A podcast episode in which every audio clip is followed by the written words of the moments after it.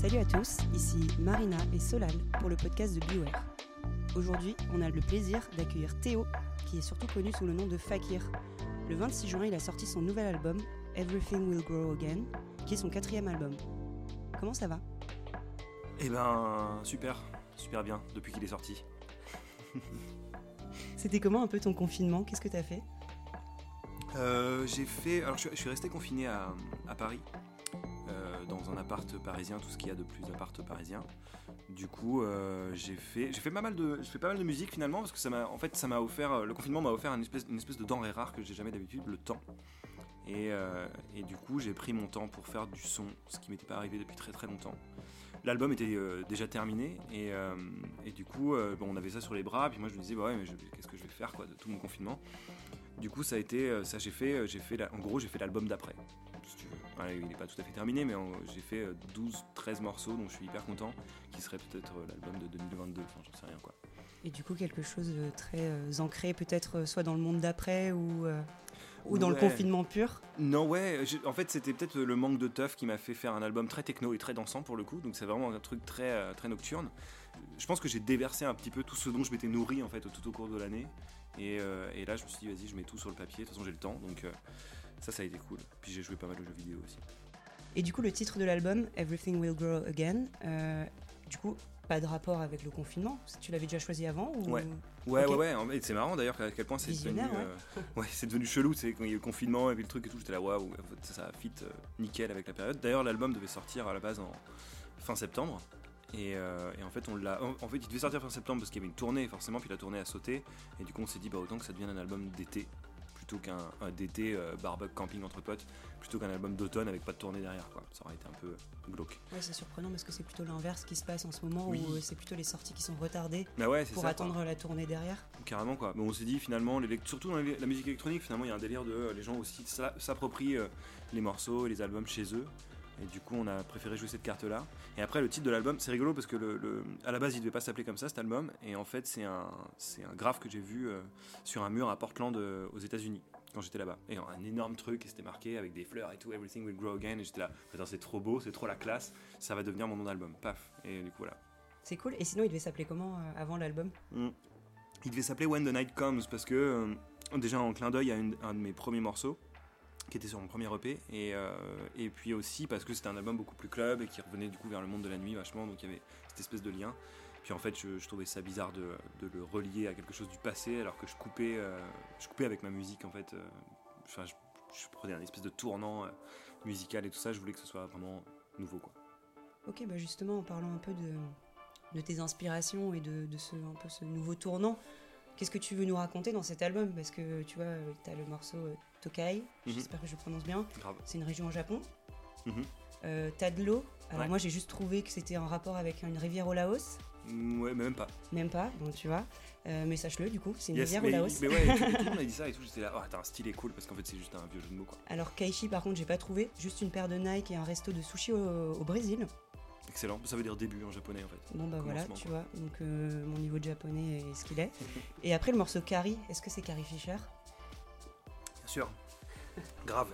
Ah ouais, J'en étais sûre j'ai quand même l'Alliance Rebelle tatouée sur l'épaule quoi. quand même. Mais euh, non, en vrai, le truc, alors il y a deux, Carrie il a deux trucs, en fait c'est, euh, a été un clin d'œil, en fait c'est le morceau par lequel on a, euh, en fait on a, on a terminé euh, l'écriture de cet album avec euh, Alex Metric, du coup euh, un producteur anglais, par ce morceau-là. Et en fait euh, c'était un morceau bonus, c'était une espèce d'accident, tu vois, qui est arrivé comme ça, et on s'est dit bon, euh, comment on l'appelle? Et on se disait, ce serait marrant de trouver un truc en clin d'œil à nos deux passions. Et lui, c'est Batman et, puis ouais, Star Wars, tu vois, du coup, c'était marrant.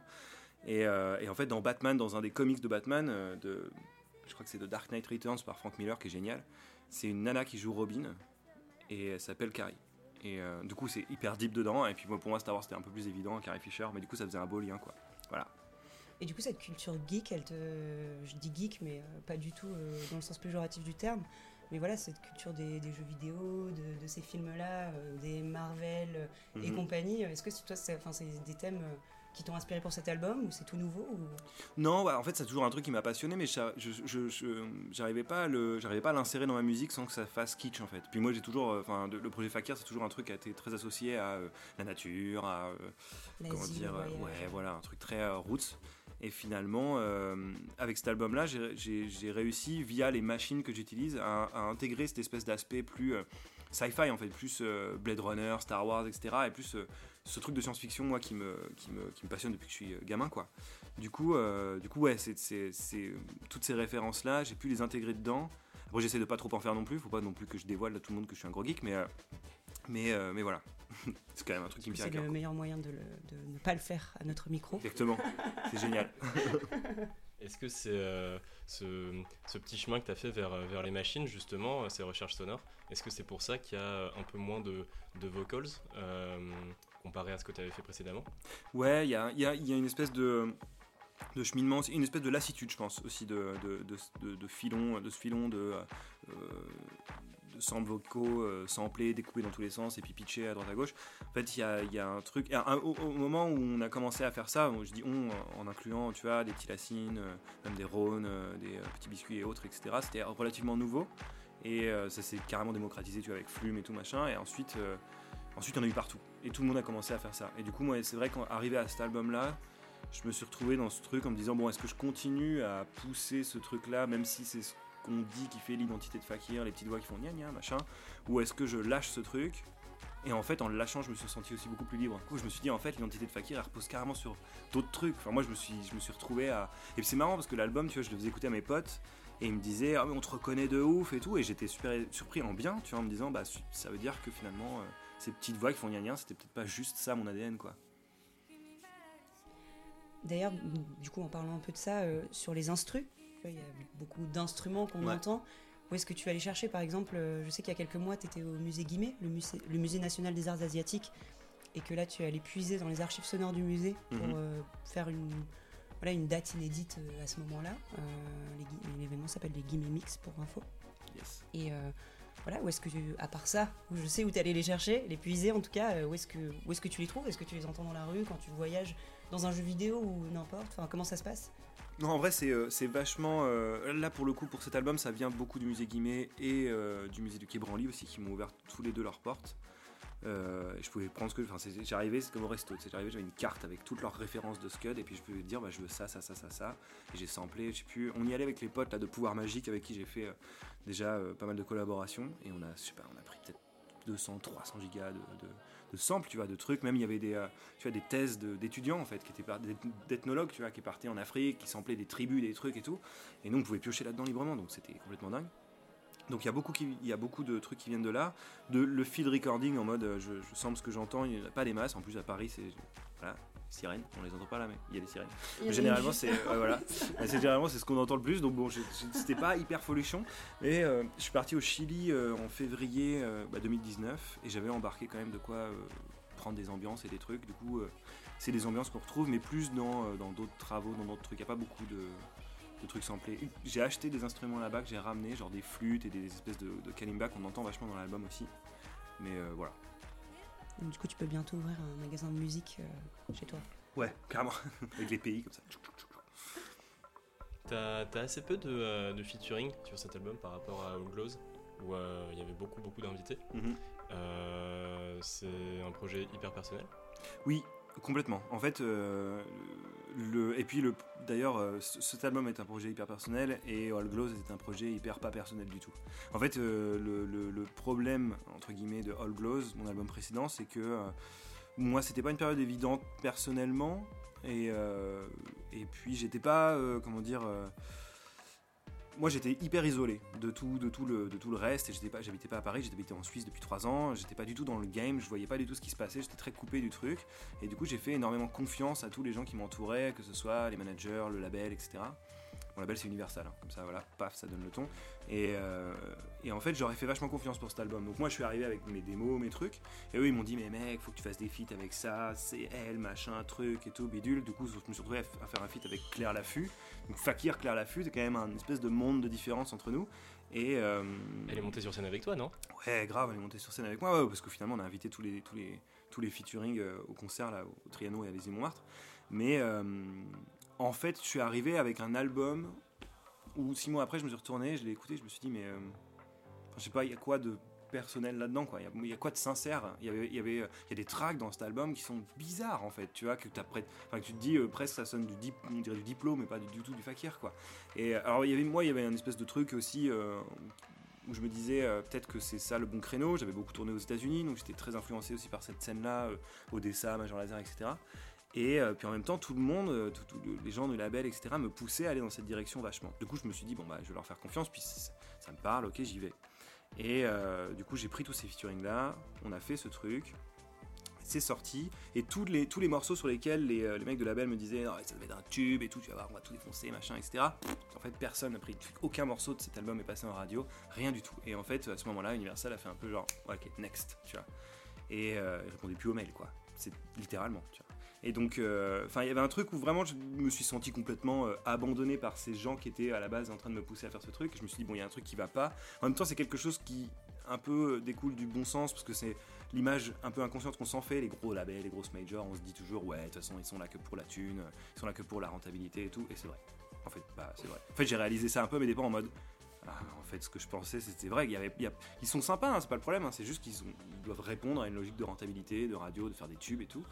Et quand tu es un, artiste qui fait de la musique électronique qui est un peu à la frontière entre l'indé et un truc un peu mainstream, bah en fait, du moment que tu sautes pas les deux pieds dedans, c'est mort. Quoi. Donc en fait, pour cet album-là, tout ça pour dire, cet album-là, je me suis dit, euh, je vais écouter personne et euh, envoyer bouler tout le monde et faire le truc dans mon coin.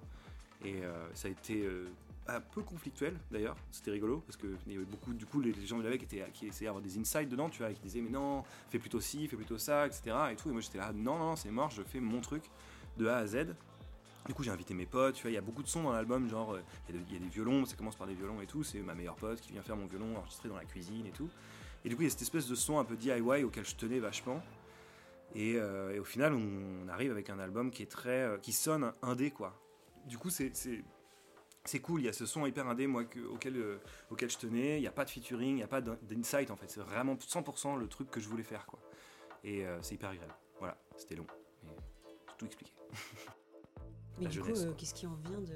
Enfin, tu vois, qu'est-ce qui s'est passé pour que tu aies déjà ce recul et cette sagesse? Enfin, Finalement, c'est de la sagesse de se dire bah non, en fait, je suis finalement pas satisfait de ce que j'ai fait avant. Mhm. Et enfin, qu'est-ce qui a changé? Enfin, je sais pas. Bah, j'ai arrêté la weed, ça a vachement aidé. non, en vrai, en plus, euh, c'est, ça a peut-être euh, sa petite part de responsabilité quand même, parce que c'est, euh, enfin, j'étais un gros fumeur à ce moment-là, au moment de All Gloss et tout. Et quand j'ai arrêté, c'est je me suis dit, bon, je reprends ma vie en, ma vie en main, ça, stop, ça suffit. Je suis remonté à Paname. Il y a eu pas mal de trucs qui sont passés en fait dans ma vie perso. Et, et en fait, j'ai installé mon studio dans mon nouvel appart, clac, et c'est là que j'ai commencé à bosser sur cet album-là. Et puis en fait, c'est, je pense, de par aussi toutes les discussions que j'ai pu avoir, moi en revenant à Paris, en ressortant, en voyant ce que les gens écoutaient, en, parlant avec mes potes en fait euh, en arrêtant d'être isolé. moi, je pensais, je pensais l'isolement un peu comme un truc, un peu la bonne Iver, tu vois, genre euh, je vais partir en ermite pendant 3 ans et faire un putain d'album génial parce que je serai en ermite loin. Et en fait, je suis bien plus inspiré par la suractivité de Paris. En fait, j'adore. Maintenant que je suis rentré. Du coup, c'est vrai que il y a eu toute cette remise en question. Il y a eu le côté aussi où, euh, forcément, il y a aussi l'insight un peu des, gens qui m'écoutaient, tu vois, des fans, des gens qui, écouté All Glows et qui se sont dit merde, mec on te reconnaît plus ou euh, enfin ça fait quand même un truc tu vois même s'il faut pas y prêter totalement attention c'est quand même un, poids forcément quand il y a plein de gens qui te disent la même chose quoi et, euh, et du coup euh, alors ça plus ça plus ça plus ça au bout d'un moment je me suis dit bon attends il y a un truc j'ai un move à jouer en plus on arrive à mon troisième album plus rien à prouver en fait. Alors il y a ça et à la fois si le troisième album tu, tu le foires entre guillemets dans le sens où tu fais encore un truc qui est euh, pas, pas très honnête, et puis que, que, ça sent, que tu essaies de dragouiller d'autres publics, etc. Au bout d'un moment, bah, les gens ils se lassent et ils vont voir ailleurs. Quoi. Ouais, c'est ça. Et euh, pour moi, le Glows, c'est 50-50, euh, un truc un peu formaté major radio et un truc sincère, tu vois. Alors que celui-là est 100% sincère et je le regrette Super trash avec ton album précédent quand même. Ouais, on est toujours son, sont juste le plus sévère en vrai. Non mais ouais ouais. On a aussi profité pour faire un petit peu ce, virage house euh, dont tu avais un peu parlé euh, déjà avant. Ouais, mais je pense que c'est un peu le process naturel, tu vois, genre de, euh, de passer du. comment dire. En fait, je me suis, je me suis découvert une espèce de passion pour les machines que j'avais pas du tout avant, parce que j'avais pas l'espace pour les, pour les avoir et pour les poser, tu vois. Et là, dans mon appart, en fait, je me suis vraiment créé un espace studio où je me suis acheté des vieilles machines et des vieux trucs et tout. Et c'est super plaisant, en fait, de foutre les mains là-dedans et puis de, de, les dompter, parce que c'est vraiment des, des, trucs comme ça. Alors qu'avant, j'avais pas le temps, ou j'avais pas l'espace. Puis du coup, j'avais juste mes petits machins, j'avais mon ordi, mes plugins et tout, et puis j'avais. Euh, c'était très euh, frénétique en fait ma, manière de composer. Sur Animal, c'est vachement ça. Le premier album, c'est des petits morceaux en fait. Il y a pas grand chose dedans et puis il y en a plein, plein, plein, plein. Et, euh, et en fait, c'était vraiment une espèce de boulimie de, création. Alors que là, c'est beaucoup plus méticuleux. C'est il y a 11 tracks donc c'est assez restreint. Et euh, j'ai pas 50 démos, tu vois. j'ai peut-être 15 tracks en tout et puis j'en ai enlevé 4 et pouf, c'est l'album quoi. Et c'est vrai que ce truc de house en fait, il est un peu il est arrivé aussi parce que du coup toute cette vague un peu de musique chill justement, je m'en suis un petit peu lassé. Comme je dis un peu sauvagement dans l'article de Tsugi, euh, c'est des musiques de blanc riche privilégié sur la plage. Euh, j'ai dit ça hyper vénère en fait, mais euh, tu sais parce que je disais ça. En plus, c'était un des premiers interviews qu'on faisait sur l'album. Puis tu sais, au départ, quand on t'interviewe sur ton album, et que c'est les premiers trucs, tu, tu, sais pas encore ce que tu vas dire. T'as pas les éléments de langage. Grave. Donc tu parles comme si tu parlais à tes potes quoi. Et du coup, j'ai dit, j'ai balancé ça, puis ils ont mis ça en en-tête. C'était vachement bien. Je me suis fait tracher la tronche. C'était cool. Hein. Mais mais en vrai, bah, finalement, ce que je disais par là, c'était plus que en fait toute cette vague de musique chill out, moi qui m'avait inspiré à la base. Tu vois, des mecs comme Bonobo, Cinematic Orchestra, les trucs des, finalement du début des années 2010. Euh, tout ça s'est fait engloutir par l'EDM. Et tous ces mecs, justement, Bonobo, euh, Fortet, etc., qui faisaient des trucs plus chill, sont allés vers la house aussi, quoi, euh, assez naturellement. Et je pense que je me suis aussi inspiré un peu de leur parcours, et en réécoutant ces gars-là, c'est particulièrement les Anglais qui ont échappé à ce raz-de-marée EDM. et ben je me suis dit putain mais en fait il se passe des trucs hyper intéressants tu vois chez Bicep chez chez John Hopkins etc moi c'est des mecs que j'adore complètement depuis très longtemps et avant, ça me paraissait être un peu des espèces de sorciers, de maîtres Jedi, j'entendrai jamais leur level et tout. Enfin, j'étais un peu là, genre, bon, ok, tranquille. Et puis en fait, euh, je me suis un peu surpris sur cet album à me dire, ah putain, mais oui, en fait, il a, fait ça comme ça, à comprendre des mécanismes et à comprendre leur langage. Et, euh, du coup, ça a été vraiment une step. Euh, technique pour moi quoi. c'est très pêle-mêle. En plus j'ai reçu l'aide aussi d'un producteur anglais du coup Alex Metric qui est un peu de cette génération là et lui qui m'a qui m'a changé ma manière de faire de la musique littéralement quoi. On est arrivé, c'était pas du tout euh, le but et je voulais pas du tout faire ça. Et j'avais jamais laissé personne entrer dans ma bulle une fois que mon album était terminé pour qu'ils me mettent les mains et qu'ils me disent ah, t'aurais dû peut-être faire ça assis comme ça. Et en fait avec lui ça s'est fait tellement, je sais pas, naturellement. Il y a un truc où je me suis retrouvé face à un maître Jedi littéralement. Tu vois, moi j'étais là en mode, j'étais face à un mec qui faisait la même chose que moi en dix fois mieux avec 15 ans de plus d'expérience. Et je le regardais faire et j'étais là putain, mais bien sûr, c'est une trop bonne idée. un père spirituel de la musique, un maître Jedi en fait. Ouais, c'est ça, complètement quoi. Et je suis ressorti de là en disant, oh, euh, mais. Euh, et du coup, je suis arrivé en confinement et j'ai fait euh, l'album de 2022 quoi. Parce que c'était à la suite de toute cette phase avec, avec Alex Metric quoi. C'est rigolo. Ça doit être hyper dur de d'être sur la fin d'un album que tu as fait de manière hyper personnelle où tu as mis toutes tes tripes et là quelqu'un arrive et et il t'invite à modifier des trucs, enfin peut-être un peu en mode genre bah. Grave, mais en vrai tu sais quoi, c'était, un peu intimidant parce que moi j'étais un peu dans le truc. Euh, euh, ouais, je voulais pas en fait qu'il mette les mains là-dedans. Euh, et, il est arrivé, il a fait ça hyper tranquillement. Et, et puis en fait, à chaque fois, il arrivait avec des idées qui étaient géniales, tu vois. Et puis en fait, moi j'étais là avec mes morceaux. Et par exemple, on, prend un morceau comme genre Tadlo, qui est mon préféré de l'album. C'est un des derniers que j'ai fait moi euh, dans mon coin. Et en fait je suis arrivé avec ce morceau là et je le trouvais déjà trop cool. Et j'étais trop content de ce morceau. Et en fait il m'a dit mais mec euh, on va inverser euh, toute la dynamique, on va prendre cette partie là puis la mettre plus balèze. Et puis celle-là en fait la mettre moins etc. On a bossé deux jours dessus. Mais ensemble tu vois parce que c'est pas lui en fait qui avait toutes les commandes, c'était on était tous les deux à faire nos trucs. Et puis en fait, on s'envoyait les, pistes séparées à chaque fois, on mettait en commun ce qu'on avait fait, clac clac, on, on repensait le truc. Euh, et, en fait, le tableau, il est dix fois mieux que ce qu'il était à la base et je suis trop content, quoi. Mais euh, c'est. Et il, me demandait à chaque fois. Oui, au début, j'étais hyper frileux et euh, en fait, il me demandait, il me disait, t'es sûr ça te plaît? T'es sûr? Si ça te plaît pas un tout petit peu, on l'enlève, tu vois. Et du coup, ça s'est fait hyper bien. Il était hyper pédagogue en fait. Et tu parlais des, tu parlais des machines. du coup, est-ce qu'en live, on va un peu moins de voir sur. Faire poète poète sur des pads Faire poète poète sur des pads, ouais. Ouais, grave, ouais, carrément. En fait, il y a eu aussi cette espèce de. C'est, tout ça, c'est, tout ça est un, c'est un espèce de feeling, tu vois. C'est comme pour le truc des voix pitchées euh, qui font gna gna. J'ai l'impression que euh, ah stop, c'est bon, il y en a eu trop et il faut passer à autre chose. Et en fait, c'est un peu la même chose pour ce setup de live qu'on a énormément vu de euh, mecs de rockstar en fait, un peu DJ rockstar, tu vois, qui sont avec leur machine penchée euh, et qui font euh, pouette une fois de temps en temps et les gens sont là waouh parce qu'en fait ça a fait un pouette de ouf, tu vois. Et, moi c'était un peu ma technique de scène aussi, tu vois, j'en prenais pas une. Enfin, je faisais des trucs, mais pas énormément comparé à ce qu'ils jouaient. Et en fait, euh, d'ailleurs, mon astuce c'était de prendre des musiciens parce que du coup ça couvrait un peu moi mon inactivité, tu vois. Et, Oui, mais euh, poète. et je ouais, voilà, je faisais 3-4 poètes. C'était mais, le euh, bon poète. C'était le poète absolu. Mais du coup, il y a un truc aussi où c'était du spectacle pour du spectacle un peu. Tu as un truc de surenchère de euh, je veux montrer aux gens qu'en fait je fais quand même un truc et que je suis pas un DJ à vider mon paquet de clubs comme les Affelstein. J'adore, j'adore son son, etc. Mais c'est vrai que j'avais vu une fois sur scène et j'étais un peu là genre. Et euh, enfin bref, et du coup, je, je- ouais, je, vais abandonner un peu ce setup de machine où euh, je veux faire le spectacle et faire le show. Et je vais mettre justement des vrais trucs, euh, des vrais synthés sur scène, jouer de la, de, la basse aussi, parce qu'on a pas mal sur l'album. Et, et, et du coup, je vais être beaucoup moins aussi le centre de l'attention, mais, mais je pense que c'est chouette de faire finalement quelque chose qui soit juste dans le fond. Et même si la forme est pas évidente et que les gens viennent voir et se disent, oh bah c'était pas hyper. Il est pas hyper réactif sur scène. C'est vrai que je vais être beaucoup maintenant euh, dans mes synthés, à tourner les boutons et à machin, etc. Mais euh, au moins, il se au moins, je fais quelque chose.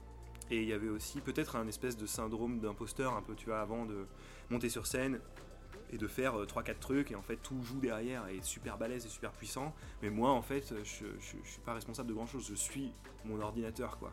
Alors que là, c'est l'objectif, c'est plus que mon ordinateur me suive et que ce soit moi qui dise euh, quand est-ce qu'on fait tel et tel truc, quoi. Mais c'est un gros challenge parce qu'en fait, euh, c'est c'est costaud quoi. Moi, je voyais les lives pendant le confinement, des mecs qui appelaient ça des lives, tu vois, et euh, pour le coup, qui sont des copains. En plus, Ento, tu vois, par exemple, qui a fait son live parce qu'il sortait un album avec son push d'Ableton posé sur son transat avec son laptop à côté et qui faisait ça poète poète pendant une heure et tout. Et je me disais, merde, je me fais chier.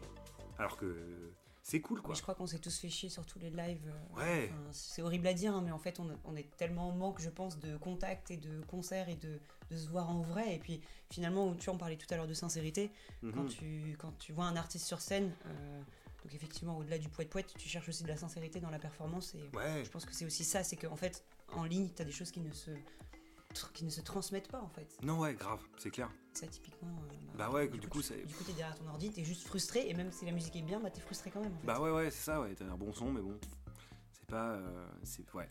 Moi, le truc qui m'a fait assez euh, vriller et qui m'a fait me mettre aussi en, dans l'idée de, de- de changer mon live et de faire vraiment quelque chose sur scène, c'est.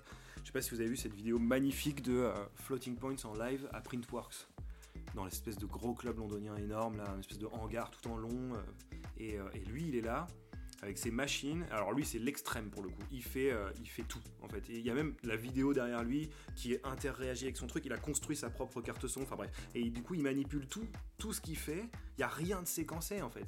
Son ordi, il est là que pour les, que pour les, la vidéo. Mais sinon, il crée tout en vrai, en direct. Et il refait ses morceaux. Et en fait, en voyant ça. Et en voyant l'état des gens devant, et lui, comment il avait l'air de se marrer aussi, je me suis dit, mais putain, mon poète, il fait pas le figure, tu vois. Et, euh, et puis voilà, enfin, c'est hyper risqué pour un artiste, parce que c'est vrai, quand tu te produis sur des scènes type bah, euh, au pif random Solidays, et que tu arrives avec. euh, T'arrives avec ton live et tu sais pas du tout comment tu vas commencer, comment ça va se passer, comment tu vas le terminer, mais que tu te laisses porter par le truc, c'est super risqué. Alors que moi, j'ai fait, quand j'ai fait les Solidays en 2015, je suis arrivé avec mon machin calé millimétré, paf paf, ça s'est passé exactement comme, comme il fallait que ça se passe, et c'était top quoi. Du coup, la tournée 2021 se prépare, j'imagine, pas avant 2021. Euh, tu vas faire quoi en attendant?